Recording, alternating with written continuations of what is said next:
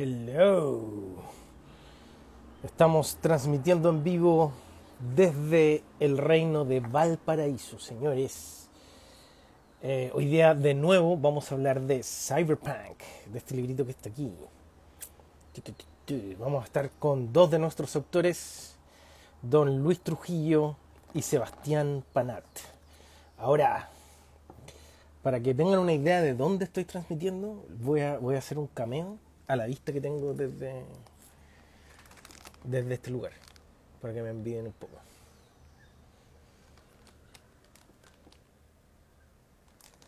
Así es. Y el querido Aldo Berrios también está en, la, en el puerto principal. Así que ya está a punto de unirse el señor Aldo de Ríos. Aquí está con nosotros. Bienvenido. ¿Me escucháis? Pues sí, te escucho bien, fuerte y claro. Perfecto. ¿Cómo estáis? Sí. ¿Tantos años? Bien, bien. Así es. Estábamos recién ahí en plena reunión. Sí. Pero bien, aquí estamos. Hoy ahí estoy. estoy medio chueco, Vamos, vamos a organizar la cosa. Bueno, entonces vamos, vamos, hoy día eh, vamos a seguir conversando de Cyberpunk. Eh, para los que no estuvieron el año pasado, no vieron la presentación, o sea, no estuvieron el año pasado, la, la vez pasada y no vieron la presentación de Cyberpunk. Cyberpunk es un género literario, un subgénero de la ciencia ficción, que se caracteriza por las grandes corporaciones que son más poderosas que las naciones, a veces las naciones ni siquiera existen, eh, alta tecnología y baja calidad de vida. Entonces, ahora, de hecho, eh, es un tema más contingente que nunca. Eh, si no saben lo que es el metaverso, métanse a ver el metaverso porque es muy parecido a lo que retrata el libro y la película, eh, ¿cómo se llama? Ready Player One, del cual salió la segunda parte. Eh, Matrix. Bueno, no es tan Matrix, pero sí es, es Matrix. Y justamente vamos a hablar con Luis Trujillo que tiene un cuento que tiene que ver un poquito ahí, nos vamos, le vamos a ver que nos explique eh, de qué se trata su cuento. Y con Sebastián Panata también hay, hay un tema bien interesante que vamos a trabajar que tiene que ver con la memoria, con los muertos. Eh, así que ¿Te metiste vamos a a la, a la entrar lista de escritores por Boric? Eh, por supuesto que no.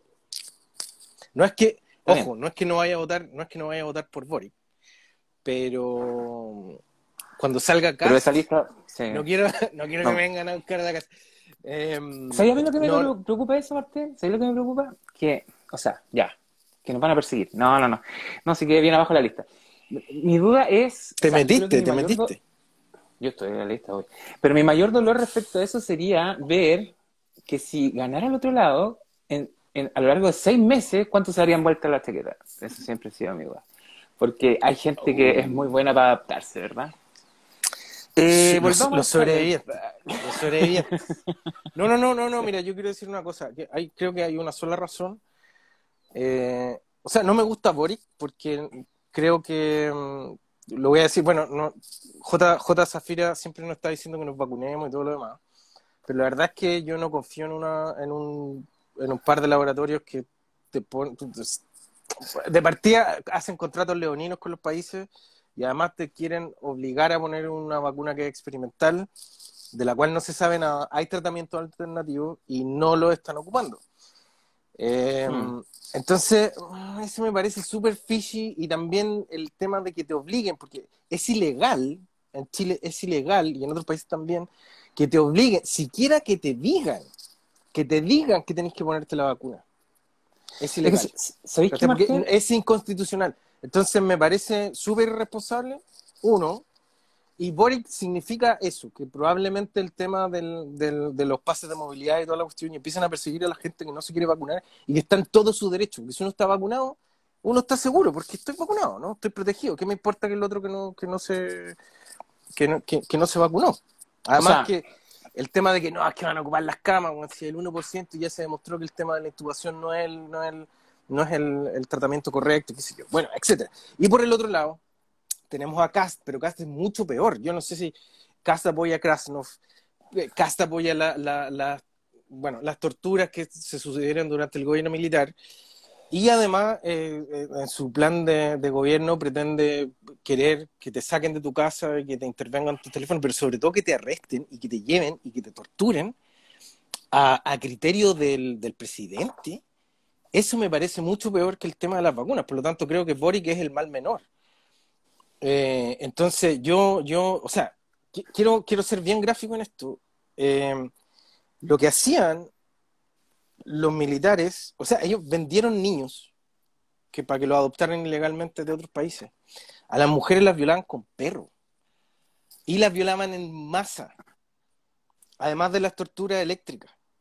Y este caballero, Cast, apoya eso. ¿Cachai? Y su visión es que legalmente él pueda hacer eso. Es terrible, es, es, es terrorífico. Yo no sé si em, la gente le toma el peso al, a lo terrorífico, incluso bien cyberpunk la weá. Es como que. Sí, sí, eso, eso, eso, te iba a decir, el tema como de, no la libertad, de, la información y todo eso, pero más allá de eso, más allá de que de repente algunas opiniones tuyas pueden ser como políticamente incorrectas, que se puedan ver así, de la cuestión, en el fondo igual invitar a la gente a votar.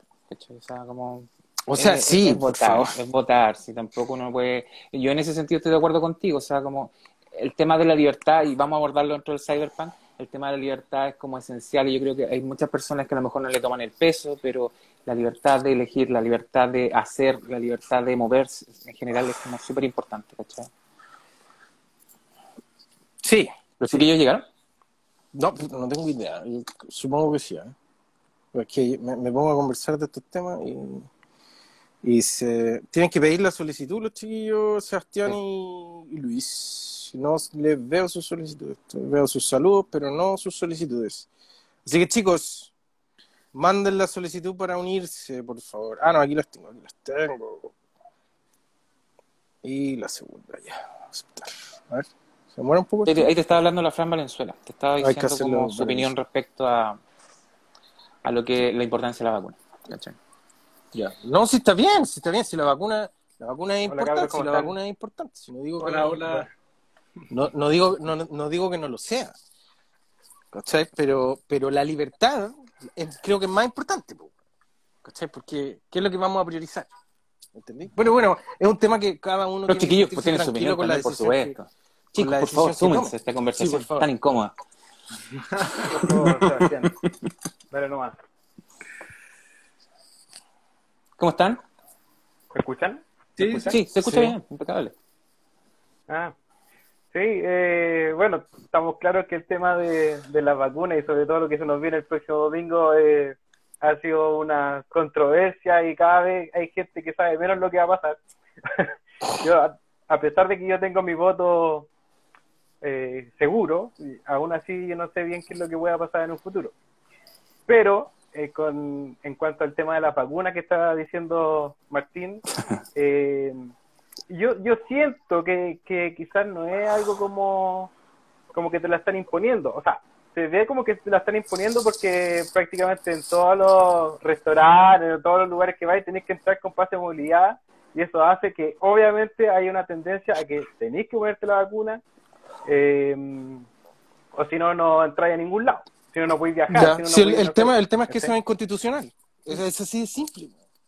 Ahora, ahora, igual creo que hay un análisis debajo de eso. O sea, por ejemplo, yo te digo, más allá, por ponerte un caso, lo que ahora está súper mal catalogado, el tema de los antivacunas, terraplanistas y toda la cuestión. Igual hay un tema ahí debajo que subyace, que, tiene, que, tiene que ver, pero que tiene que ver con la desconfianza. pero tiene que ver con la desconfianza en las instituciones, tiene que ver una desconfianza en el sistema. Eh, eh, onda, por ejemplo, la ciencia nació para ayudar, ¿cierto? Eh, para, para que estuviéramos en un lugar mejor, ¿verdad? Pero realmente se ha ido dando. Entonces, igual creo que conecta un poco con el tema de lo que es el cyberpunk y toda la cuestión, con lo, que es como alta calidad de vida versus, ¿cachai? Como muy alto, muy bajo.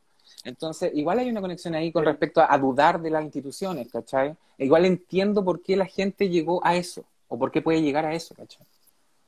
No, bueno, hay un flot de, de, la vacuna. Fake news. Pues, bueno, pero vamos, vamos, dale. El tema de la vacuna, disculpa Martín, yo creo que a través de de los tiempos que sacaron la primera vacuna, que no sé, fue para la penicilina, creo, es como ha aumentado tanto la, mortalidad, que ya es prácticamente una cosa de... La, Eh. la penicilina es un antibiótico, mata cosas que están vivas, los virus no están vivos. La penicilina mata bacterias. Pero a lo que yo voy, Las vacunas son completamente es, es la, distintas. la medicina. Está bien, yo, la- lo que yo voy es a la medicina, a lo que a lo que se ha hecho, eso, ese tipo de avances es lo que ha hecho que la mortalidad aumente mucho. Y si no fuera quizás por eso, si no fuera... que la Ah, mortalidad perdón, disminuye. Sí, sí, sí, sí, sí, disculpe.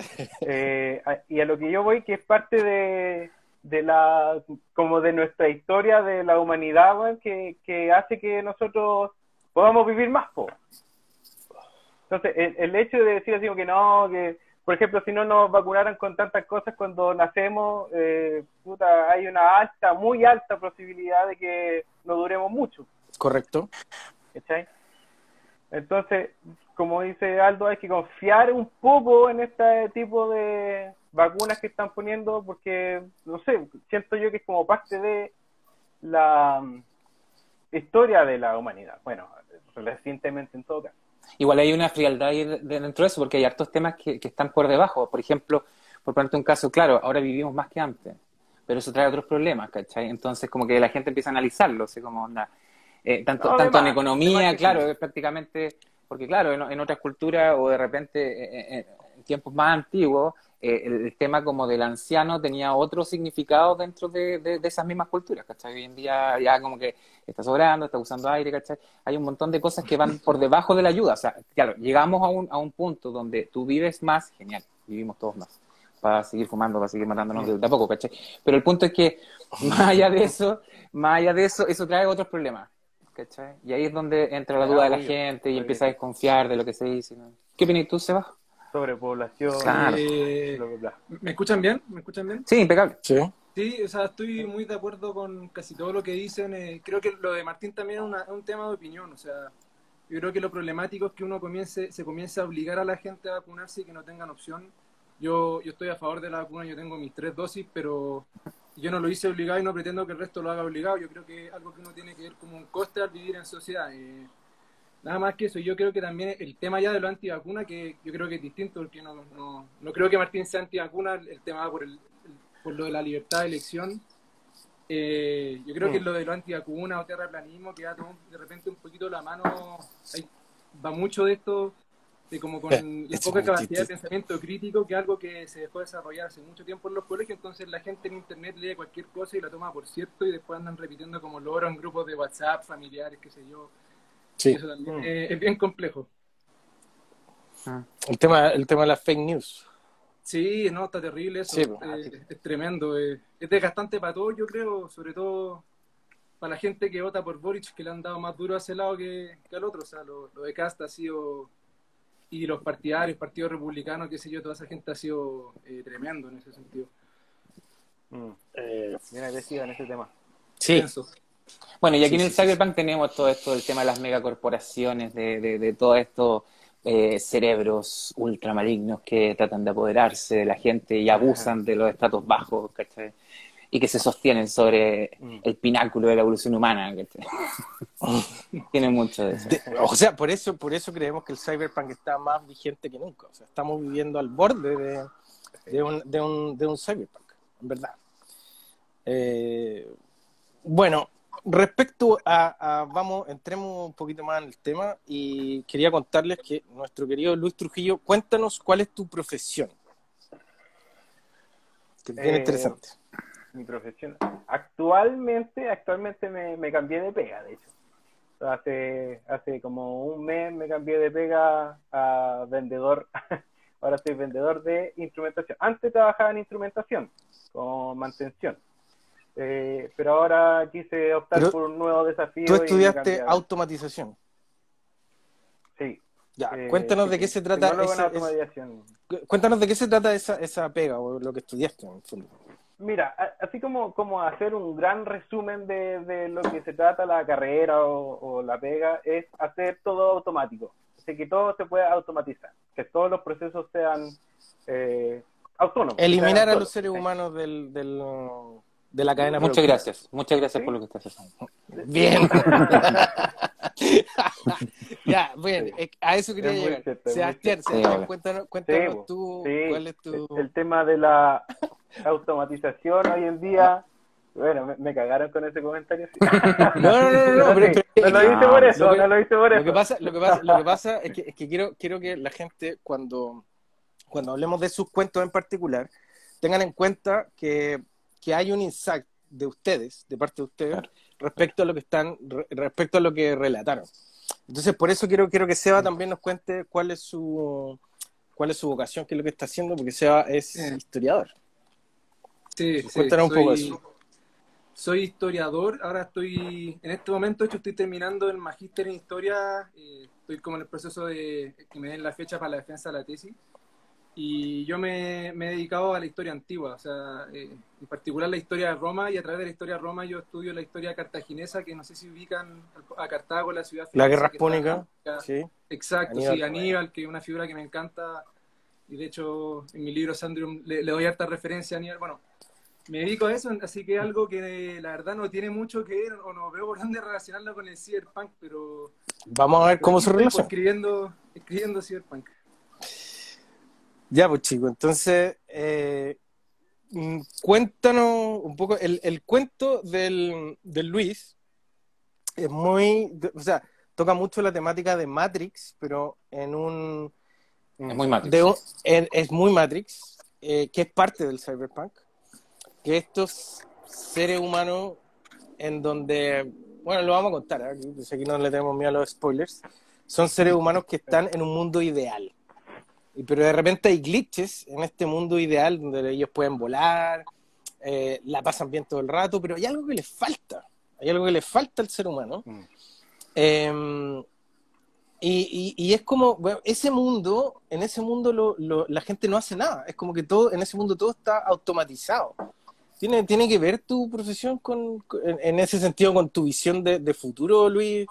Eh, el, eh, cuento, esa visión, esa visión de un futuro en donde la gente no tenga que hacer nada, digamos, por pasarlo bien. Eh, el, yo creo que eh, quizás la, la, parte de, que el mundo está así como, como está en el, en el cuento, reiniciando el sistema, eh, va por un va por otro lado. Mira, sí, yo sé que ustedes lo, lo asemejan mucho a Matrix y de hecho es una de, la, de la, mis inspiraciones en cuanto al cuento pero lo pensé de otra manera. ¿Por qué? Porque en Matrix se le da la connotación de que las máquinas son las malas, ¿no es cierto? Que el humano está encerrado y que necesita ser libre, bla, bla, bla.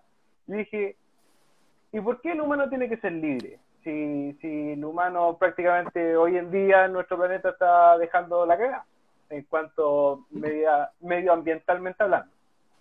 Entonces, eh, dije, en una visión como Matrix, probablemente las máquinas que, que automatizadas obviamente con inteligencia artificial eh, puedan hacer un mejor trabajo que nosotros mismos como humanos eh, para restablecer un poco las condiciones ideales para que se dé la vida eh, biológica, de lo que sea. claro, o sea, encerraron a los humanos para tratar de reparar la escoba que nosotros nos habíamos mandado. Exactamente. Y yo creo que, eh, mira, yo a veces lo he dicho, de hecho con Sebastián la otra vez cuando estuvimos en la, en la, en el programa con la Saori, ¿Ah? lo comentamos de hecho. Y yo siento que una inteligencia artificial eh, bien cotota, sin llegar obviamente a lo, a lo que se llama singularidad, ¿no es cierto? Que, que es cuando la, la inteligencia artificial eh, tiene conciencia. De sí misma. Una inteligencia sí, una inteligencia artificial podría ser eh, perfecta para podernos ayudar a nosotros como a, nuestro propio planeta. nosotros no tenemos la respuesta, pero una inteligencia artificial bien cotota, bien inteligente, digamos, eh, puede ser la respuesta a nuestra propia salvación. Sí, hay un libro, hay un libro que puedo recomendar al respecto que se llama Life 3.0 o Vida 3.0, que habla de todas las posibilidades eh, digamos, todas las posibilidades que ve el autor en que una inteligencia artificial podría desarrollarse. De hecho, también leí ese libro eh, que me inspiró mucho también en, su momento. Eh, tiene cosas que, son bastante fuertes cuando uno lo, piensa así como a futuro. Eh, de hecho parte con el capítulo que se llama eh, la pregunta más importante o algo así, que, que se refiere a qué, vamos, qué va a pasar con nosotros como humanos en un futuro donde la inteligencia artificial eh, trabaje y haga todo. Ya, Luis, mira, eso, ¿Qué va a pasar con nosotros? Eso está, está bien, pero ¿qué pasa con el dilema humano de tus personajes? ¿Cuál es el dilema humano que enfrenta tu, tu personaje? Claro. Ese, bueno, ese es el otro lado. Eh, la parte de, de, mi protagonista, que uh -huh. es Dimitri, eh, él siente que, que, claro, que falta más, falta esa... Que falta como por, por... Sí, obvio, sí, el tema no es, no es, solamente pasarlo bien, como él mismo lo, uh -huh, lo dice, uh -huh. no, no, es como... Eh, puta, carretear todos los ya, días, por, drogarse. ¿Por qué crees, por qué crees tú que el conflicto sí? Pero ¿por qué crees tú que el conflicto o que a los seres humanos les cuesten un poco las cosas y que haya un poquito de sufrimiento es bueno? ¿Por, por qué crees tú que eso, eh, que eso es deseable? Siento, siento, que eso nos hace humanos. Ya, ¿Por qué? El, el, el, ¿Por qué? Porque es, es, parte de nuestra naturaleza, de nuestros genes, viene de, de, de, sufrir, viene de estresarse. Ya. De, de, hace, puta, desde miles de años venimos eh, eh, evolucionando junto a eso, ¿cachai? Entonces, el hecho de no tener, de no tener eh, esa parte negativa, es como que renunciamos a nuestra propia naturaleza. Sí, o, o tal vez renunciamos Ese... a seguir mejorando o a superar cosas que deberíamos superar. Sí, sí podríamos sí, relacionarlo un poco con, con, lo que pasa con los millennials o esto, esta nueva generación a la cual, por ejemplo, eh, Papelu, a Papelucho ya no le pegan, eh, los cuentos de, de, ¿cómo se llama?, de los hermanos Grimm ya no son tan oscuros como eran. Entonces tenemos claro. una generación a la cual le hemos ido quitando y claro. quitando y quitando la oscuridad que hay en el mundo y que tal vez es necesaria para madurar. Eh, exactamente. Yo, Martín. La, la generación de hoy, como la generación de cristal, como se les dice claro, ahora, claro. que no se puede decir mucho, se ha vuelto muy eh, sensible. Bueno, yo, yo, yo en tu cuento la verdad es que veo un, un análisis súper profundo re, respecto a este tema. Respecto a, a cuánto necesita, cuánto necesita, el hombre necesita, o sea, es lo mismo que cuando uno hace pesa, ¿no? O, o, o entrena, no. en la medida que tú rompes el, el, tejido muscular o en la medida que tú preparas tu, mm. tu hueso con microfractura y, y, eso se repara, tú puedes pegar una patada más fuerte y puedes llegar a quebrar un, un pedazo de madera y tus músculos crecen claro. con la hipertrofia en la medida que... Entonces, sí, que hay, hay un tema evolutivo eh, en donde el ser humano necesita ser eh, challenge, ¿no? Necesita ser... Necesita que lo... Por, por diferentes Ajá, cosas. sí, exactamente. Creo sí. que es un, es un análisis. Es, es parte de. El, el hecho de, de, salirse un poco de la zona de confort. ¿cachai? Es, eso es más o menos como lo, una de las cosas que, también quería tocar. Obviamente, aparte del, tema de la inteligencia artificial y, y, la cagada con el planeta, obvio. Pero, pero como humanos, siento que eso tiene que ser para no perder nuestra identidad. Yo dentro de eso, Luis, yo siento que, por ejemplo, el tema de la inteligencia artificial, que lo tocaste súper bien dentro de tu cuento, igual no hay que olvidar que, por ejemplo, el cyberpunk nace de la Guerra Fría, ¿cierto? Viene de ahí. Entonces, eh, uh -huh. es, una, es una advertencia, es una respuesta a esto, ¿cachai? Este miedo de se va a acabar todo mañana y todo eso.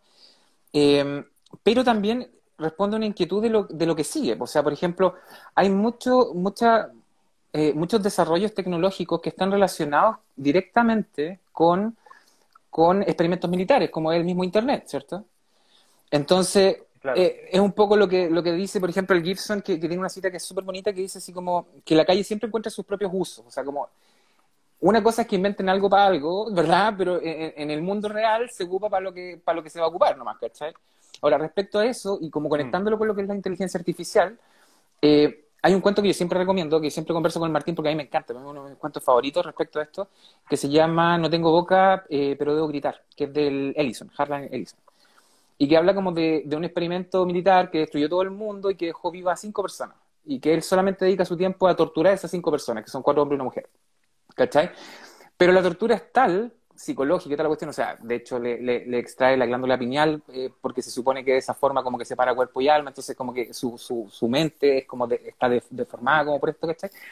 que ni siquiera los deja morir, no los deja suicidarse. O sea, es como el castigo máximo, el dios de la destrucción es el computador que sí, y que de aquí, eh, de aquí viene, no sé, po, Skynet, todo lo que viene después viene como de, de, este cuento, que es muy lindo el cuento, dentro de todo lo terrible que es, ya no va a decir lindo, pero ya bueno, a mí me encanta, y, y que tiene que ver con el hecho de adquirir, yo creo que tiene una relación tal vez con el cuento de J.L. Flores, ¿verdad? Porque es un poco que tiene un poco relacionado con la, con la religión, pero que la máquina adquiere eh, adquiere cualidades que son humanas, ¿cachai? Que, que, que, adquiere esa, esa maldad, ¿cachai? Ese odio, ese resentimiento eterno hacia su creador, ¿cachai?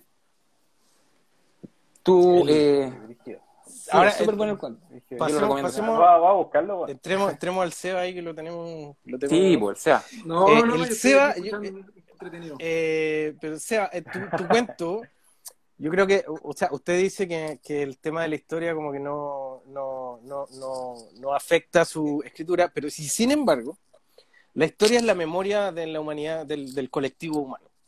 Querámoslo o Sí, no, sea precisa o no, sea la dialéctica histórica o como, como uno quiera verla, pero es la memoria que tenemos como colectivo humano. Y tu cuento es, eh, digamos que indaga justamente en la memoria, en la memoria del ser amado, en la memoria y la conciencia del ser amado, pero ¿es el ser amado o no es? Porque uno se termina preguntando al final, ¿es el ser amado o no es el ser amado? ¿De qué se trata? ¿De qué se trata el cuento? Lo vamos, lo vamos a contar.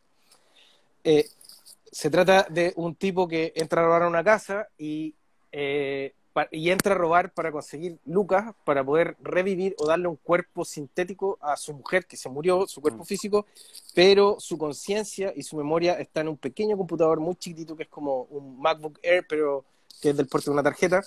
Y resulta que lo, lo terminan matando al tipo y la mujer queda eh, con una batería que dura eones, botada en un desierto marciano, ahí en plena soledad para siempre. Bueno, eso es desolador. Yo, yo lo leí y es, es desolador el, el, el tema. Ahora, me gustaría indagar. Por eso el en- nombre del título. en- claro. Entonces, me gustaría, Seba, que, que indague un poco, uno, en, en cómo trabajaste el tema de, de la relación de, de la pareja, eh, y dos, el, el, eh, justamente este, el tema de la memoria y, y de, de si tú crees que, que en verdad en algún momento vamos a poder eh, subir nuestra conciencia a un medio electrónico y eso va a ser lo mismo que, que, o sea, digamos, vamos a mantener nuestra humanidad en un formato que no sea que no sea el electrónico. Mm. O sea, que sea Ya, electrónico, eh, que no sea bio- sí, sí. biológico. Par- Partiendo por ahora por la segunda pregunta, yo creo que sí, quedamos para eso y, y- y algo que a mí siempre me ha como incomodado un poco es la esta idea de la vida eterna, que yo creo que que algo que muchos humanos quizás aspiran. eh. yo digo que no, pero anda a ser tú el día en que me esté muriendo, quizás ahí me aferro a la idea con uñas y dientes, pero no, eso es algo que me aterra, entonces yo creo que de, ahí me tomé y de, hecho, o sea, el, título al final lo pusiste tú, terror, pero refleja muy bien qué era lo que yo tenía en mente desde que escribí la primera palabra hasta la última, que era como este terror, este horror, esta desesperación de, de ser como inmaterial y tu conciencia, tu memoria estar atrapada en algo que no te deja ni siquiera ni siquiera sentir, o sea, ni siquiera que la persona ni siquiera se puede escuchar su propia voz, o sea, eh, de ahí de ahí me agarré esa, de esa desesperación, de ese, de ese miedo que yo creo que debe ser una cuestión terrible. Y la primera pregunta, ¿cuál era? ¿Me la pude repetir? Eh, ¿qué- qué- cómo, cómo, ¿Cómo afecta el tema, cómo, cómo relacionas tú el tema de la memoria colectiva con, con, la- con nuestros propios recuerdos y cómo eso configura la, la, la humanidad misma de tus personajes? Uf, difícil. Eh, bien profunda tu pregunta, pues. Obvio, pues Eh, para eso estamos.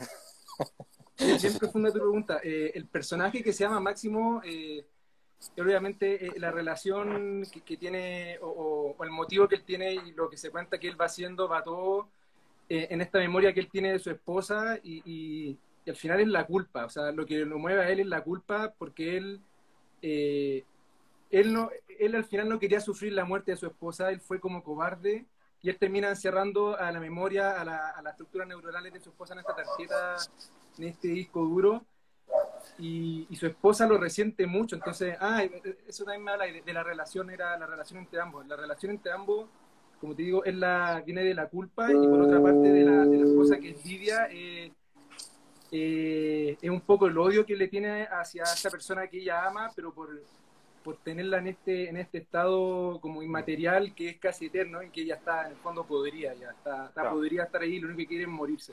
O, que, o, se muere o que le den el cuerpo que necesita ahora ya, pero no puede más con la situación. Claro, claro. El tema de déjame ir, ¿no? Sí, ¿Tú estás, ¿tú estás a favor de la eutanasia, por ejemplo? Sí, sí, de hecho eh, es una cuestión que me llama la atención porque desde muy chico estoy muy, muy de acuerdo desde muy chico. Yo iba a colegio católico y siempre me llamó la atención, o sea, ¿cómo tú no vas a dejar que alguien que si está postrado no se puede mover, eh, si se quiere morir, si está sufriendo, quién eres tú para decirle que el tipo tiene que seguir viviendo la persona? O sea, es algo que, encuentro desde siempre inconcebible. Siempre he estado a favor, o desde muy chico a favor de la eutanasia.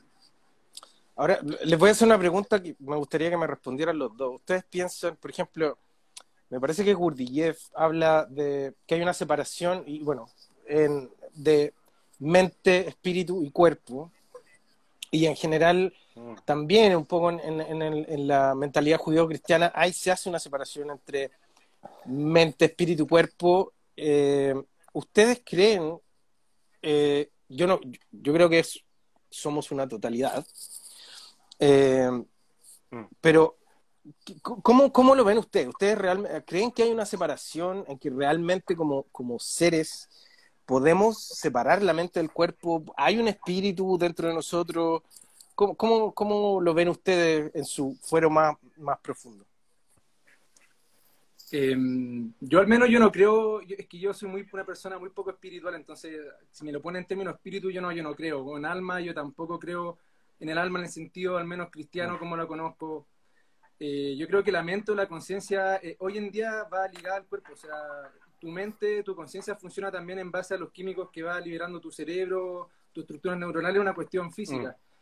Pero yo creo que como va la tecnología en el futuro, yo creo que eso va a ser algo que, que sí va a poder ser separado. Pero más allá de eso, más allá de eso, en tu cuento tú hablas harto como el tema de la memoria, que igual yo siento que conecta mucho con, con, con el acto de escribir, ¿verdad? Tiene que ver con la memoria, con de repente con la memoria selectiva incluso, porque hay cosas que agarrar, hay cosas que no. Por ejemplo, en este caso, eh, una, una, memoria eh, como, como, una conciencia, ¿cachai? Que vive dentro de, un objeto. Eh, claro, tal vez no hay un, concepto tan espiritual en ti, pero, pero igual creo que trasluce eso dentro de tu escritura, ¿cachai? O sea, como que igual está el factor que es medianamente espiritual que tiene que ver con la memoria. Con, porque para mí, por ejemplo, yo te digo como manera súper personal, para mí la muerte en ese sentido es el olvido, ¿cachai? Y ese es el peso que tiene, o sea, como vamos a olvidar o no a la gente que ya no está, ¿cachai? Esa es como mi forma de verlo. Pero lo que yo voy como, en, tu caso, en tu caso, como dentro de tu literatura, ya, puedes tener esto que es como un poco más, más frío, un poco más, más, más, distante, ¿cachai? Porque en realidad no es que sea eh, eh, que, no te importe, sino que lo, ves un poco más distante. Pero ¿cómo aplicas eso? ¿Cómo transformas, por ejemplo, dentro del cuento que aparece en Cyberpunk tuyo, lo que es la memoria? ¿Cómo lo trabajas desde el punto de vista de, autor? ¿cachai? ¿Te refieres a, te refieres a la memoria como, como eso que constituye la conciencia de una persona? Por ejemplo, sí, por ejemplo. Eh, mira, al, menos creo que en el tema de, la espiritualidad, yo no seré como tan espiritual, no creo que es algo que me, como que me, me complique escribir. Eh, creo que tengo la capacidad como para ponerme, si estoy escribiendo sobre un personaje que es muy creyente o espiritual o esotérico, qué sé yo, ponerme, ponerme en su lugar, eh, en lo que crean, una de esas me sale mal, no sé.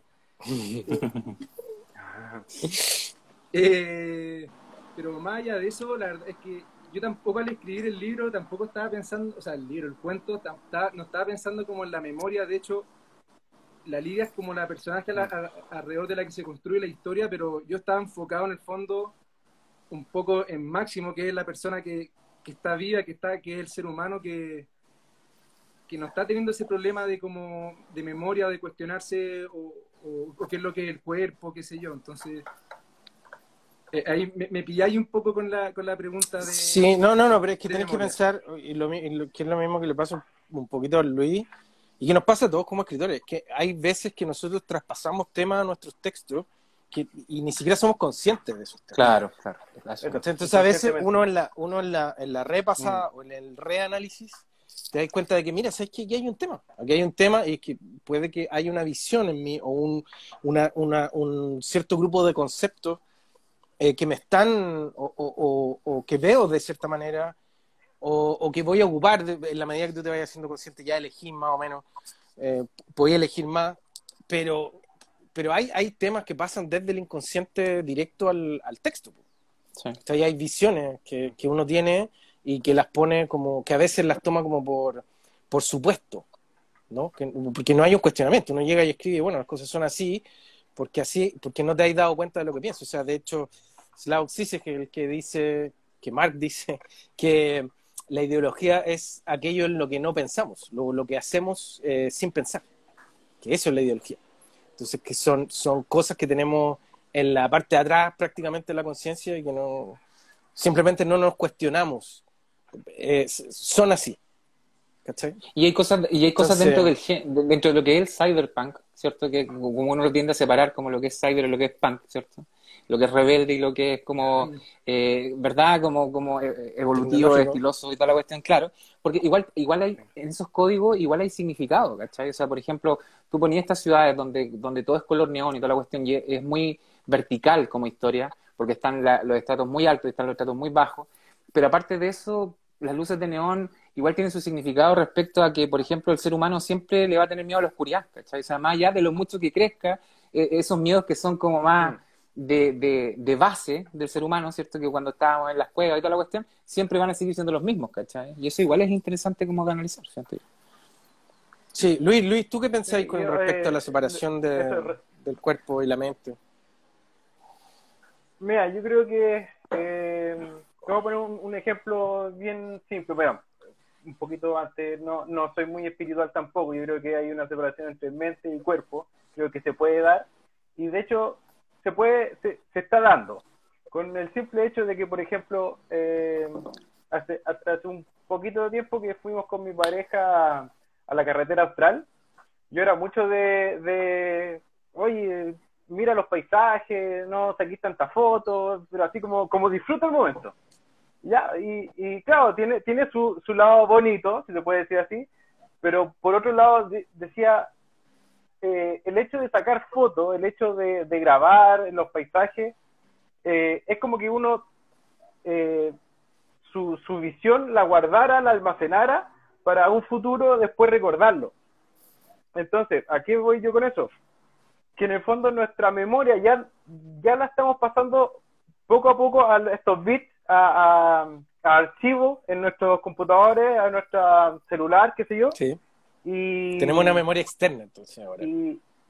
exactamente, tenemos una memoria externa y podemos, y de a poco nosotros estamos haciendo todo eso. Puede en el futuro que lleguemos cuando estemos viejos y que, puta, eh, lamentablemente se nos olviden muchas cosas, vamos a tener todo un álbum de miles y miles de fotos que, que pasaban en toda nuestra vida. Y video. Y vamos a hacer. Y video, y vamos a poder decir, oh, ¿verdad que, que pasó esto alguna vez? No me acordaba. Oigan, chicos, chicos, pero ustedes son, ustedes son más jóvenes, mm. ustedes son de otra generación mucho más joven que la nuestra, lamentablemente lo tenemos que aceptar con Martín. Pero el punto es que, por ejemplo, hay, hay cosas que también existen dentro de lo que es esta realidad como media virtual, ¿verdad? Es decir, por ejemplo, nosotros tenemos acceso a la información mucho más rápido que antes, eh, eh, tenemos una exposición también a esa, misma información, pero en cierta forma también hay que entender que nada es gratis, ¿verdad? Es decir, por ejemplo, nosotros nos metemos a, obtener información de Internet o lo que sea, y nosotros estamos entregando nuestra identidad, ¿verdad? Como por el hecho de estar conectados. Entonces, dentro de eso, de lo que son las redes sociales, que, que por ejemplo, hoy en día, no sé, por lo mismo que están hablando ustedes, eh, hay un poquito eso de extirpar las emociones negativas, ¿cachai? Que igual es como medio hippie, ¿cachai? Como extirpar las emociones negativas, todo, todo, todo lo que está oscuro en nosotros, ¿cachai? Pero ahí me gustaría plantearles como lo que es el dilema moral de eso. O sea, por ejemplo, em, volviendo al tema que hablábamos al principio con el Martín cuando estábamos como recién entrando, onda, ¿realmente queremos ser libres? Y dentro de eso mismo, ¿existe la perfección sin esa libertad? Esa es como una duda que tengo respecto a, a, cómo lo ven ustedes, ¿cachai? Como generaciones que partieron con el Internet desde, desde base, ¿cachai? Tenían el celular cuando estaban con pañales, ¿cachai? sí, tan, tan, tan jóvenes no somos, yo creo. Obviamente. ojalá, ojalá pues, Luego, nosotros estábamos cargando las, las, imágenes, dejábamos cargando las imágenes, por ejemplo, queríamos ver una niña con poca ropa. Dejábamos cargando la imagen la cuestión está 15 minutos y nosotros teníamos que imaginar lo que venía. Ese nivel de vida teníamos. La conexión era telefónica, más encima tu mamá levantaba el Era teléfono. todo así, levantaba el teléfono, te cortaba todo, ¿cachai? Otra Yo, realidad. alca- yo alcancé a ir conexión telefónica, o sea, usábamos Ya, el buenísimo. teléfono y se cortaba. Y se cortaba todo. Mm. Era terrible. Pero ¿cómo es para ustedes? ¿Cómo es para ustedes esta- este, este mundo como más... eh, tan rápido? Que en realidad el mundo es muy rápido ahora. ¿Cómo lo ven ustedes? Eh, yo lo que creo es que eh, eh, hoy en día cuando la gente no tiene una red social o, no está inscrito en Instagram o Facebook, eh, no, no sé si es mirado como, como un ser extraño, un poco menos, o, o como sea, o que realmente quiere pasar como desapercibido. Siento que hay mucha gente que en vez de ir a entablar una conversación directa con una persona, prefiere buscar toda su información por las redes sociales, ya sea eh, Facebook, Instagram, LinkedIn, hasta Tinder algunos quizás. Eh, ¿Qué es eso? entonces, no sé. Eh, el, el, el hecho de, de que esté todo eso tan disponible, pero, pero con la condición de que tú no tienes que dar, eh, eh, rega- no, sé si regalar, pero por lo menos ya entregar parte de tu información, claro, eh, viola un poco tu, tu derecho a la privacidad y eso obviamente no sé si será mal visto moralmente, pero no sé, Es parte del juego, Eh, sí, es parte del juego. eso Sí. es, es parte del juego, ¿no? ¿Panat? Pero, ¿Tú qué opinas? Uy, yo creo que este tema de, de la tecnología y como enfocado en las redes sociales, quizás, o el acceso a la información, o como tú decís, que todo es rápido, eh, encuentro que es como un poco abrumador y, y me da como un poco de miedo. Yo, yo que tengo hermanos chicos, bien chicos, o sea, bueno, ahora tiene 15, pero él sí que creció con celular eh, desde muy, muy chico. eh, me da como un poco miedo quizás eh, ver cuáles pueden ser los efectos de eso el día de mañana, que, que cuando es más chico quizás no se manifiestan, pero ya cuando son adolescentes o comienzan a ser adultos, como cómo esto te cambia toda la sociabilización, eh, cómo te expones a veces en redes sociales a energía muy negativa, cosas muy positivas y creas burbujas, todo eso creo que como que recién se va a comenzar a ver el daño que, que dentro de todo lo bueno que también tiene puede generar eh, en la gente más, más joven, y digo joven, más gente, gente más joven que nosotros, Sí, porque igual Pero cada red social, cada red social tiene su espíritu también. po. O sea, por ejemplo, tú te metes a Twitter sí. y hay una onda muy, muy Twitter, te metes a Instagram, una onda muy Instagram, ¿cachai? O sea, cada uno tiene su espíritu. y eso igual es como impresionante, ¿cachai?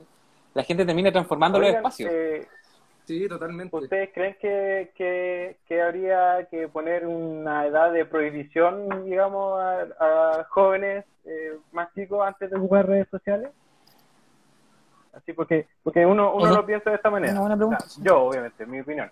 Eh, Bueno, pero en China lo hacen un poco eh, así. La, la red social...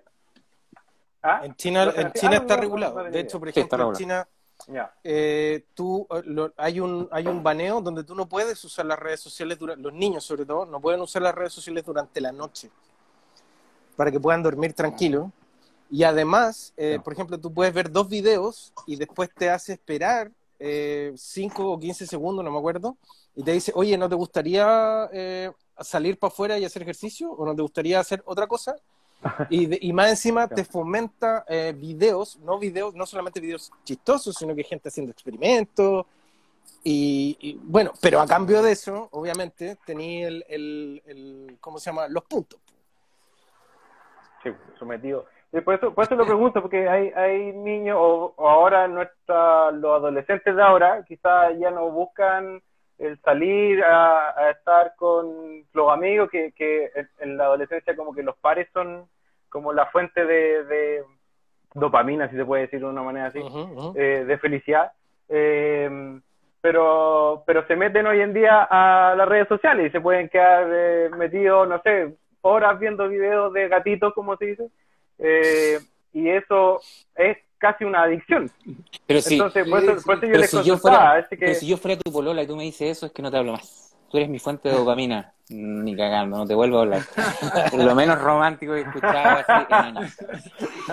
Y sin embargo, sin embargo, si tu, si tu polola estudiara neurociencia, sería lo más romántico que hubiera escuchado en la vida. No creo, ah, claro. no creo. Todo depende de la perspectiva. Eres mi fuente de dopamina y oxitocina. Chicos, con respecto a los otros cuentos en el libro, ¿alguno más le llamó la atención? Como de lo, ¿Lo leyeron? ¿Tuvieron la oportunidad de leer el Cyberpunk? Mm. Sí, sí. Eh, yo, o sea, no los tengo leído todos, pero tengo leído algunos. Eh, tengo leído el de Luis, también el, el, de ustedes dos aquí, los, editores. Eh, no, creo que son cuentos súper distintos. De todos los que he leído, me parece que en estética, y también, sí, sobre todo en estética, el de Martínez es como el más cyberpunk. Eh, en cuanto a la estética. Y, y el tuyo, Aldo... Eh, es enfermo, dilo, no hay problema. no, yo, soy re malo. Debo decir que las últimas dos páginas me marearon. Tengo mi teoría de, qué es lo que pasa, pero no estoy seguro si entendí bien. si era un seguidor o era, un o era el asesino. Sí, ya, perfecto. Creo, creo que entonces lo, lo, lo, entendí bien. Pero me Mario me tuvo que agarrar del asiento y no, pero, pero muy bueno los dos. Aparte, el tuyo, Aldo, también me, como, no, no, por lo general, a ver, ¿cómo le digo? Cuando leo libros en que se representa un personaje quizás como con atributos que uno consideraría asquerosos, qué sé yo, y no digo que lo sean, que, que hay gente que consideraría, en este caso un fetiche sexual, por lo general me pasa que son personajes, e, el antagonista en el libro, o el malo, y es una cuestión que me carga. Entonces, eh, me, me, gustó mucho que como que el mm. personaje principal, que alguien, tú tienes que convivir estas 10, 20, 15 páginas, lo que sean con él, y que sea él el que te exponga ese tipo de cosas que, como digo, por lo general me lo topo en los personajes, los malos de las películas, de los libros, que, que algo que me carga, ¿cierto? son cuestiones de gusto y al final y, es humano todo esto. Sí, yo, mira, voy a hablar un poquito porque la otra vez no hablé mucho de eso. Pero eh, en el cuento igual como que trato de hablar harto como el tema de la deshumanización, ¿cachai? Que igual tiene que ver como con, o sea, individual en masa, porque te plantea lo que es la deshumanización de parte de él como individuo y de, de las personas como sociedad, ¿cierto? Como todo, cómo ha cambiado. Eh, y respecto también a la impotencia que él siente como personaje frente a los cambios, frente al progreso, ¿cierto? Entonces, por ejemplo, al principio del, cuento, eh, como que te muestra, por ponerte un caso, lo que es lo tecnológico en la medicina, te muestra cómo son los doctores, te tiran la, la, receta por el culo, ¿cachai? Después pasa lo tecnológico en el transporte, te muestra cómo, cómo se, transformó esto y te venden cosas y, eh, de una sola persona y se aprovechan de ti y de la cuestión. Eh, después viene como el tema de entender que viene la prolongación de la vida, ¿cierto? Como que vamos a, vamos a poder seguir viviendo muchos más años y hasta el punto de mantener a la gente que, que queremos cerca a la fuerza, lo mismo que estábamos hablando antes. Entonces, después recién yo trato como de meter, y esto como lo digo a, modo personal, lo que es el espíritu humano de verdad. Entonces, en ese sentido surge tal vez lo perverso, por eso digo que realmente puede sonar como loco, es lo perverso dentro del cuento. Eh, no querer dejar ir porque hay una relación incestuosa entre una mujer y su padre, ¿cierto? Y, y, eso, la cabeza de su padre. y la cabeza de su padre, exacto. Hay una relación incestuosa entre una niña y la cabeza de su padre. Y ahí es donde viene como también una crítica exacerbada, por supuesto, de lo que son las ataduras filiales, ¿cachai? Porque hay relaciones que son como medio forma entre hija, padre, padre o, madre e hijo, ¿cachai? Eso existe. Y recién entonces, como que siento que el cuento da pie para entender por qué una persona podría llegar a transformarse en un sociópata, en un asesino, en una persona que detesta la sociedad, ¿cachai? Em. Sí, yo siento que ese es como el proceso del cuento, pero claro, uno lo puede ver como medio enfermo de la cuestión, pero eh, traté de hacer como mi propia crítica social dentro de, ese cuento. Tú, yo encuentro que es súper simbólico, güey. Sí, sí, porque él se está quedando ciego y al mismo tiempo igual te muestra como el apagón mundial que hubo y toda la cuestión, entonces como que hay paralelismo, ¿cachai? Mm. Sí, sí, quedó piola. Luis, ¿tú? ¿Qué, qué cuento te gustó? Eh, bueno, tampoco lo he leído todo, todo, pero yo creo que de lejos los, los, dos que más me gustaron fue el primero que el confesor. Está bueno, está bueno el confesor. Eh, oh, la, la cagó que, que, me gustó mucho, que eh, como que en todo, en todo momento mientras leía decía como que, ay, qué buena la idea, decía yo como el hecho de, de los robots, un, tema como la robótica mezclado con, con la religión, lo encontré estupendo, muy bueno, muy, bueno. Me, gustó mucho el... Sí. Y, y, el otro que me gustó mucho fue el de Ernesto, Ernesto sí, Garras, que es el También me, me, gustó mucho. ¿Qué pasaría si una conciencia chilena? Sí, ¿A de hecho fue como una crítica chilena, la cagó que, que como la, la mirada que tiene Ernesto de, de nosotros como chilenos, sobre todo en este mismo tiempo, es como como que me causó como gracia y, y un poco, es que no sé, como sentimiento encontrado, así como somos tan basura, como que no han pisoteado tanto, dicho, pero, pero aún así como que, sí, vos somos cucarachas, dice vos, pero de una manera buena. Sí, claro, resistimos todo. Entonces, eso, yo encuentro que, que, que, esa idea fue muy buena, muy buena. Lo, lo que sí es que, bueno, yo no soy muy fan, digamos, de, de, de como ocupar tanto como garabato o chilenismo, si se puede decir. Eh, eso es, algo propio, ¿eh? es, una opinión propia. Yo sé que hay mucha gente que, que le gusta eso, pero eso, eso no, es un estilo que uno elige como me, autor. Me un poco, pero es un estilo, es un estilo, exactamente, sí, sí, un estilo. Pero no, aparte de eso, me, me gustó mucho. Y bueno, y obviamente también leí el de ustedes, el de Sebastián, eh, que igual me provocó, eh, puta, igual una, el, ¿cómo se llama?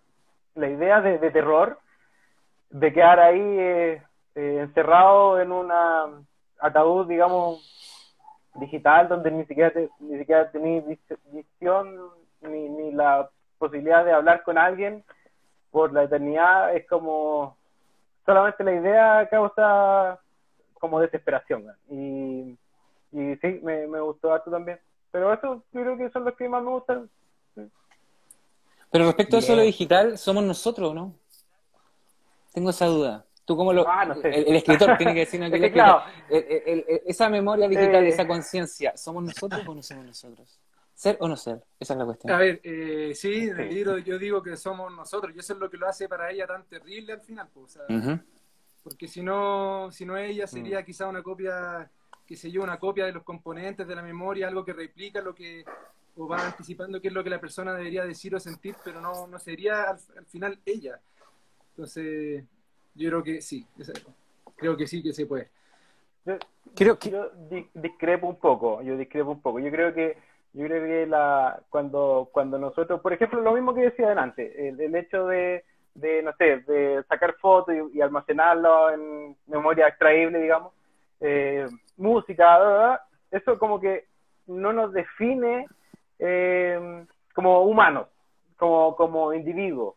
Eh, y si, por ejemplo, en algún futuro, que yo creo que es posible que una realidad que está a la vuelta de la esquina, que nosotros podamos meter toda nuestra conciencia y memoria a, una nube, a internet, y que en el fondo se haga una un humanoide eh, de una conciencia que, que represente todas nuestras memorias, yo creo, para mí, insisto, que en mi opinión, yo creo que eso no nos hace a nosotros como humanos. O sea, no seríamos nosotros. Creo que hay una recolección de todas nuestras... Hay, un tipo, hay un tipo que mm, alimentó a, una inteligencia artificial con las memorias del papá para poder conversar con el papá. Y las conversaciones y las cartas que había escrito el papá y toda la cuestión.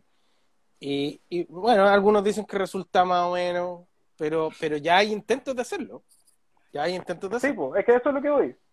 Hay, hay, muchos intentos, de hecho hay una serie en en YouTube que se llama La Era de la IA, que mm, está de eh, Robert Downey Jr., que es como el presentador.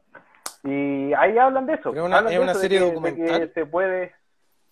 Sí, sí, una serie documental que en el fondo muestra la, lo que los avances que se ha hecho con inteligencia artificial y que en el fondo el hecho del concepto este del machine learning, que, que tú le vayas enseñando a una máquina, eh, dándole memoria, dándole imágenes, puede aprender qué cosas son y, e ir relacionándolas y así, bueno, que ahí, está la duda, que si es que tú le das tanta, tanta, tanta información, llegará el momento en que quizás tome conciencia y alcance la singularidad y ahí yo tengo ahí yo tengo la duda respecto ahí yo tengo la duda respecto a cómo somos a nuestra personalidad porque por ponerte un caso no sé bueno yo estaba haciéndolo en taller un cabro y él estaba haciendo lo que era la historia de su vida era una biografía ¿cachai? autobiografía y, y, y, todo lo que él recordaba, todo lo que él estaba poniendo en el libro, después se lo mostró una de las personas que apareció en el libro y la persona dijo que esas cosas no habían pasado de esa forma, ¿cachai? Entonces, como que, ¿me entendí? O sea, como, ¿hasta qué punto podemos deformarlo? ¿Hasta qué punto somos reales, caché? Porque si tú te has pasado esa información, estamos hablando de un libro, que es como, ya, tú estás como, ya, hagámoslo como en la parte digital. Y, y tú terminas de traspasar esta conciencia, ¿cachai? Y tú te das cuenta que no era así. Es como tú lo ves, ¿cachai? Entonces, hay, hay, distintas capas dentro de lo que es la mm. misma, dentro de lo que es la misma idea, ¿cachai? Ya, Sí, pero me gustaría, por ejemplo, que el SEBA en, teorice un poquito respecto a cómo se construye la historia Eh, ¿Y cómo podríamos extrapolar eso a cómo se construye la memoria de, de las personas? ¿Cómo se construye la, la Así es. historia? Así es. eh, y cómo se, cómo se extrapola a la memoria de las personas. Ya que estoy viendo que ustedes están viendo el tema de la memoria también como la conciencia, o sea, No, no, no, está relacionado, pero no es lo mismo. Hablemos de la, no, no, hablemos de la memoria no es y cómo mismo, se relaciona pero- con la historia. Porque, por ejemplo, es súper interesante en el periodo eh, romano, cuando ganaron las guerras púnicas, ellos le echaron, o sea, borraron, destruyeron, eh, ¿cómo se llama? Cartago, y le echaron sal a la tierra para que no creciera nada. Y se sabe muy, muy poco de la cultura cartaginense. Por lo tanto, los borraron de la historia, los borraron de la memoria universal. Sí, no, heavy. Entonces, sí, mira. y, No, dime, sí, sí, perdón. Por eso, expláyate un poco en, en- en- en tu, en, en tu tema para que nosotros podamos hacer, en realidad, para que nosotros podamos hacer después relaciones entre- eh, con lo otro. Ya, oye, eh, mira, me voy a poner la- latero un, un, datito acá. Por fa- de eso se trata esto. Por favor, póngase latero. un datito favor, de, la destrucción de Cartago, porque efectivamente a todos nos enseñan en el colegio que los romanos le echaron sal al territorio después de destruir la ciudad, pero eso, no- eso es un mito, mito urbano que, que inventó un arqueólogo cerca de 1850. De hecho, los romanos colonizaron Cartago después y pasó a ser, creo que, la segunda o tercera ciudad más grande del imperio porque la, la tierra era muy fértil. Pero lo que tú dices es totalmente cierto. O sea, si tú lees las la, la, la historia romana sobre la guerra púnica, ellos le echan la culpa de toda la guerra a los cartagineses cuando en realidad son los romanos los que siempre declararon la guerra a, a los cartagineses, claro, entonces nos llega no solo el tema quizá ya de la memoria, que la memoria es algo que al final se construye también, y como ustedes dicen, también está sujeto al, al paso del tiempo como en la misma persona, o sea, eso que decía Aldo recién, que eh, el alumno que escribe sus recuerdos y después alguien los lee y es, oye, esta cuestión es nada que ver, Mm. o sea, ¿a quién no le ha pasado eso que va modificando los recuerdos hasta que terminan en una cuestión nada que ver, metiste gente que no había, qué sé? Exacto. Entonces la, la memoria eh, es súper frágil, eh, no es algo en lo que yo Sí. confiaría, por eso, y, y también como dice Luis, estoy siempre descargando ahí la memoria a disco duro externo. Eh, y ya pasando de nuevo al cuento, el, el- el tema ahí de, de- de la memoria, yo ahí lo tomo por otra parte, en el fondo, porque eh, en el fondo yo sí creo que la memoria y conciencia de una persona en el futuro, porque esto es una cuestión hipotética, se va a poder traspasar a, a- otro cuerpo, a otro elemento, y que la persona siga a seguir siendo esa persona. O sea, no va a ser solo memoria, una memoria almacenada, sino que también va a ser una persona que es capaz de expresar su personalidad. No sé si me, si me, si me explico con eso, o sea que Sí, sí, sí. esa personalidad Sí. es, es- un, es un componente como que va más allá de, ser- de ser solo una memoria almacenada. Eh, y así es como Mm. yo, como, como, en el fondo como construía Lidia, o sea, yo la veía mucho más que como una memoria al momento de pensarla y por eso es que ella también puede sentir, o sea, que es como clave en el cuento Mm. que ella está almacenada dentro, dentro de esto que no es humano, pero que también le permite, le permite sentir, que, que es algo que quizá uno atribuiría a un cuerpo humano, lo que son los sentimientos, el miedo, el amor, el temor, todas esas cosas. En Sí, o este sea, que igual lo podemos reducir a, a- a impulsos químicos que podrían reproducirse de manera digital. Claro, claro, perfecto. po. Pero hacer que la persona como conciencia lo Podría sienta, lo, procese, entienda qué es lo que le está pasando, que es como el caso de Lía, también es, una- es un- algo que si el día de mañana se logra va a ser más complejo que la cresta.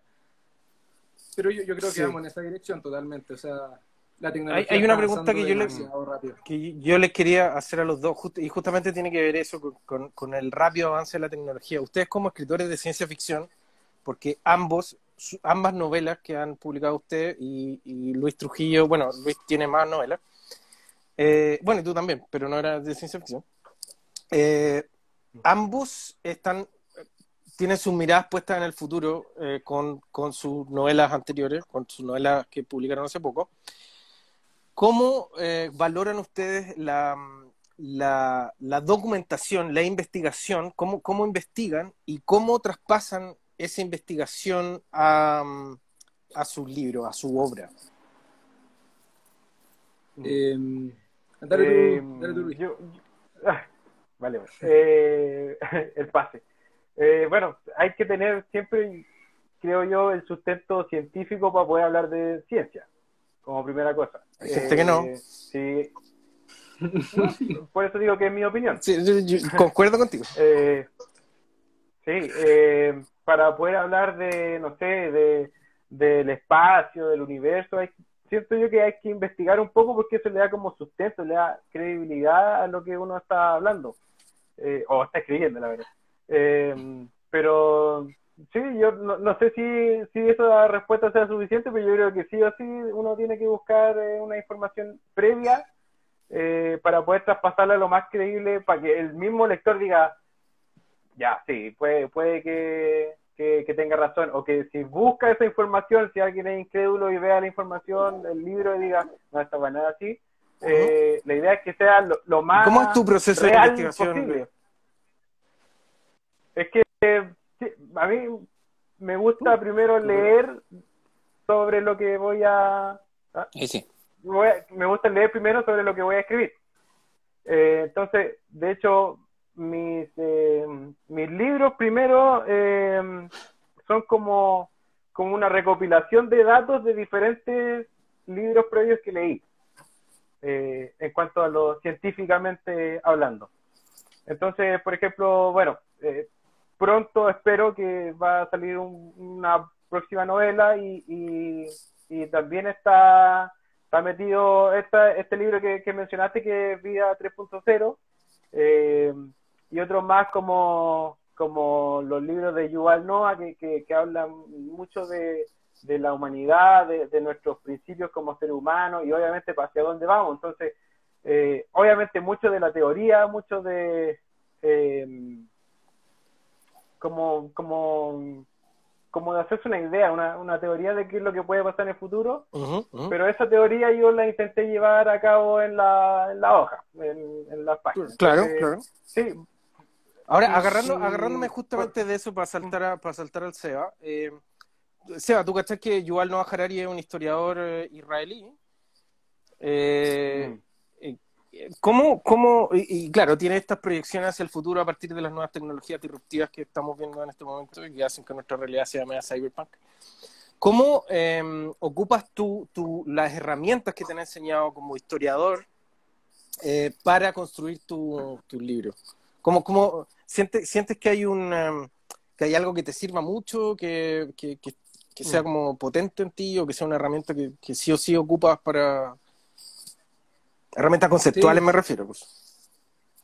Eh, herramientas así como tan, así muy definidas, ¿no? Pero, o sea, porque uno podría decir que la historia antigua, hoy, haciendo la relación, no tiene nada que ver con Cyberpunk, pero al final la historia eh, eh, lo que estudia es al ser humano y el Cyberpunk, al final el protagonista es el ser humano. O sea, mm. si tú quitas al ser humano del Cyberpunk, el Cyberpunk pasa a ser otra cuestión nada que ver entonces, en ese sentido, como el no, no, pero, no, solo, no, no solo estoy hablando del cuento Cyberpunk, sino de tu novela de ciencia ficción y me imagino que para lo que vaya a escribir hacia adelante, lo que sea, me imagino que vaya a ocupar herramientas conceptuales que, te, que, que haya obtenido dentro de tu carrera eh, eh, y quiero saber cuáles son esas herramientas y cómo las ocupas. Pues, digamos, ilustre, enséñanos un poco de, de, de, de, tu sabiduría.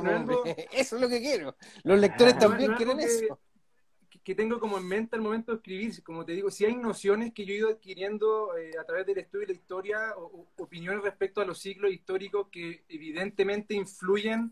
Eh, ¿Como cuáles, por, ejemplo? en lo que es Sandrium, que por ejemplo uno se encuentra en una sociedad que está como en crisis, hay un problema que entre como estructuras de poder federales y locales, son cosas que se han dado en la Tierra un millón de veces. De hecho, yo cuando comencé a escribir Sandrium estaba justo en la universidad tomando un curso que era de la prohibición del alcohol en Estados Unidos y ahí el tema de lo federal y cómo se mete lo federal en los poderes locales, influyó mucho eso en, la construcción de como la geopolítica de Sandrum. Entonces, eh, sí, claro, eh, al, momento de, de, crear el lugar, el ambiente, que es lo primero que yo hago antes de crear los personajes, qué es lo que van a hacer, está que, es lo que yo lo veo lo geopolítico y en ese sentido claramente eso viene de mi formación como historiador. O sea, crear ¿Podría explicarnos un poco qué es la geopolítica? Porque no me imagino que no todos los que nos están viendo eh, saben lo que es la geopolítica. ¿Podría explicarnos un poco ese concepto?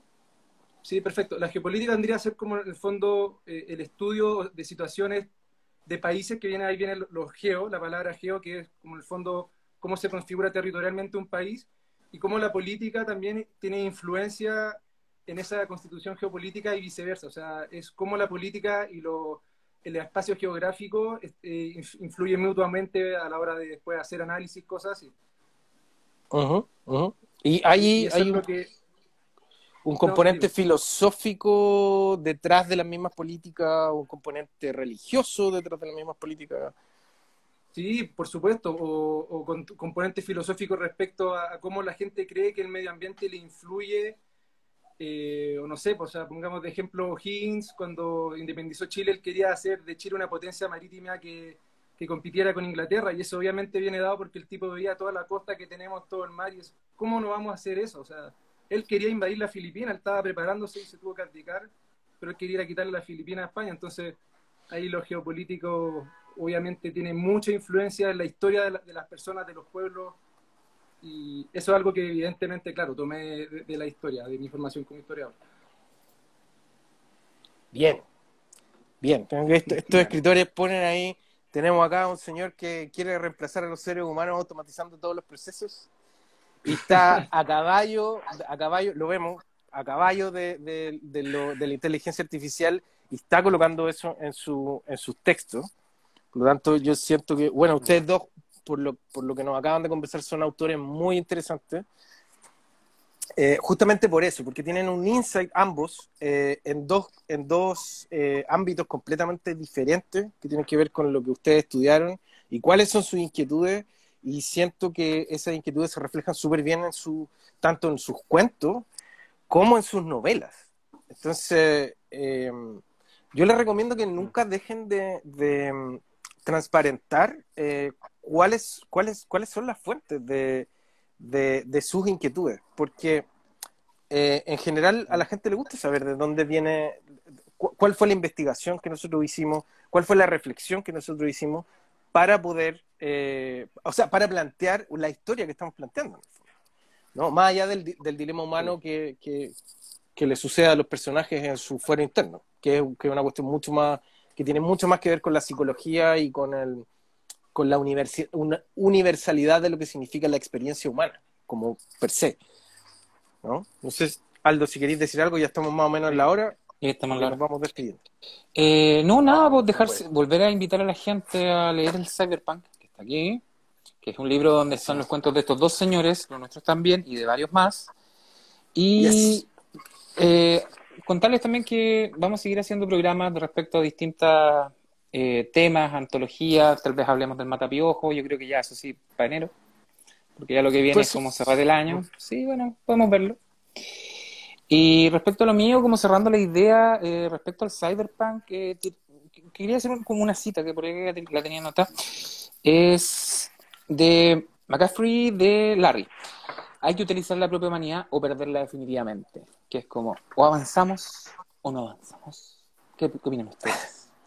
Es mi despedida. Oh, Chiquillo, un gusto tenerlos hoy día también porque súper interesante la conversación, sus cuentos muy buenos. Y no sé si quieren decir algo ustedes también, como para invitar a la gente a leer sus cuentos, el libro, sus libros también. Luis. Ya, yo, yo, déjame partir con, como siempre me gusta agradecer que la editorial y ustedes se, hagan el espacio como para, darnos a nosotros este espacio para poder eh, mostrar nuestro trabajo. Lo agradezco mucho. Agradezco también mucho las preguntas incisivas de Martín que, que ayudan mucho al final. sí, me he perdido. Te hace sufrir, te hace sufrir. Te hace sufrir. Pero, te aprende y, y, bueno, Aldo, a ti también que no, que no te conocía, un, gusto. Eh, yo, yo que soy muy prejuicioso pensaba que eran más serios, eh, pero no, así que una, un agrado. Eh, no, para nada. Y, Luis, bueno, que ya, ya lo había, habíamos conversado una vez, bacán encontrarnos de nuevo, súper simpático y ahí como haciendo comunidad con los escritores. Pues, y, y sí, aprovecho también para que lean Cyberpunk, eh, lo invito a leer mi, cuento de terror, pero la verdad es que están todos los cuentos muy buenos, los autores, la, colección de autores es tremenda, así que eh, para que le den un vistazo, aprovechenla. Eso. Sí, eh, bueno, yo también quería partir con eso mismo, ¿ah? de, agradecerle a usted, ahora que empezamos un nuevo programa, lado B, este es el, el, piloto parece, ¿no? Van, van el piloto. viendo más lados B. Sí, tenemos muchos lados B. Buena, buena. no, eh, gracias nomás por la invitación. yo pensé que a lo mejor no, no nos iban a invitar por el Cyberpunk. o sea, habían, habían invitado. Me, me gustó en todo caso que, que se diera esta oportunidad y que y poder hablar de, de nuestras propias obras. Eh, también eh, conocerte a ti, Aldo, tampoco habíamos hablado. Gustazo, Eh, no directamente, pero, sí, sí. pero por lo menos eh, cruzar algunas palabras. A Martín ya, ya, ya lo conocí. ya lo sufrieron, ya lo sufrieron sí, Así que no, pero bien agradecido. Y bueno, lo mismo, o sea, si, si quieren ver, preguntarse si que, qué tan qué tan cercano estamos al futuro que al futuro que hablamos aquí en Cyberpunk. Eh, lo invito a que lean todos los cuentos, están todos muy buenos, eh, al menos los que he leído están súper buenos, no, no creo que, que haya alguno que me desilusione, así que es, los invito a todos ahí que, que sigan nuestro el catálogo de Aurea en general en todo caso. Bueno, chicos, queda eh, avisarle a la gente que todavía no está viendo que pueden encontrar el catálogo completo en www.auriaediciones.cl y además, si quieren ir a ver el catálogo en físico, tocar los libros y qué sé yo, en Providencia, en Nueva Providencia con Luis Taller Ojeda, en la Pirámide del Sol, en el quinto piso, local 504, tenemos nuestra, nuestra pequeña librería, el Punto Aurea, donde ustedes pueden ir a buscar sus libros. Así que anímense a regalar literatura esta Navidad, que está, está muy bueno. Tenemos un catálogo muy amplio con harta ciencia ficción, fantasía, terror, algunos libros infantiles, cómics y, y, algunas otras sorpresas. Y se vienen más sorpresas, ojo. Eh, no la vamos a decir ahora, pero ya, ya la vamos a anunciar. Así que eso, muchas gracias chiquillos por haber venido, muchas gracias por soportar las preguntas. Eh, la, idea, la, idea es sacar, la idea es sacar lo mejor que, que, tienen, que tienen ustedes ahí, porque sabemos que hay, que hay harto conocimiento, hay hartas lecturas detrás y es bueno que, es bueno que se exponga eso, ¿no? Lo bueno que tienen. Así que, chiquillos, muchas gracias, Aldo. Excelente como siempre, compañero. Nos vemos. Adiós. Adiós. Chao, chao. Chao, chao.